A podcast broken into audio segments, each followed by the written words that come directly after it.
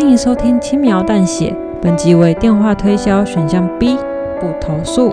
播放本集意味着你将替主角做出这个选择。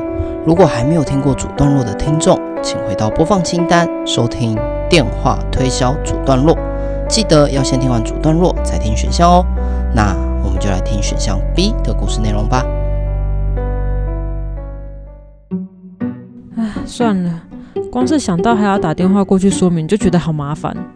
而且我刚刚的态度那么强硬，那个推销员应该不敢再打来了。虽然他最后说的话给我的感觉毛毛的，不过他又不知道我家住哪，我还是把书读好要紧。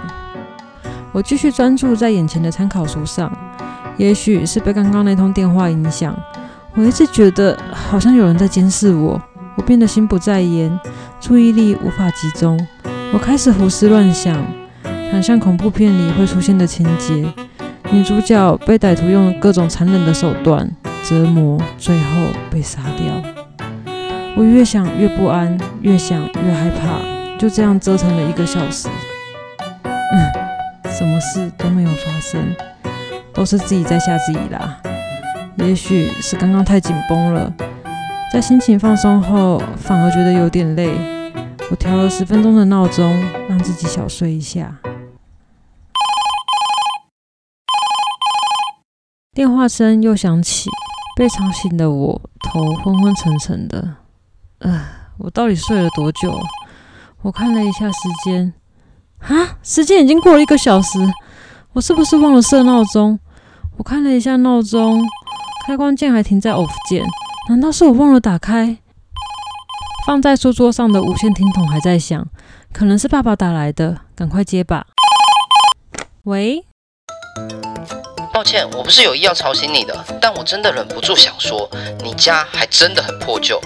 原来你说你家装不起是真的，拍谁拍谁，是我误会你了啊。对了。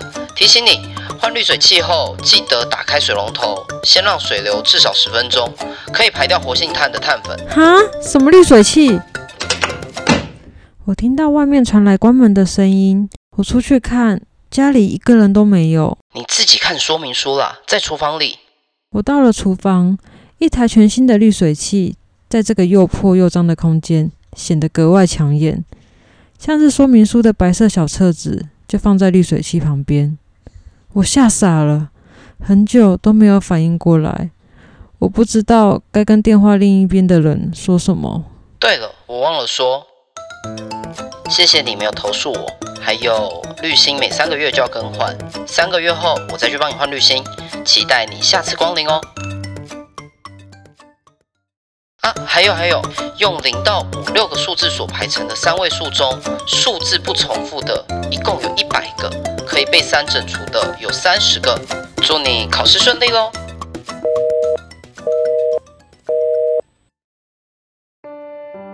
感谢收听《轻描淡写》，这是一个描写人性故事的节目。故事的角色会根据听众的选择走向不同的结局。大家好，他是 Dog，他是 Side。我是喝好水企业的张先生，以上是选项 B，不投诉我的报恩。如果想投诉我试看看的话，可以回到播放清单，点选电话推销选项 A 投诉哦，看我怎么修。哎等等。如果你喜欢我们的故事，可以订阅我们或在留言区跟我们互动。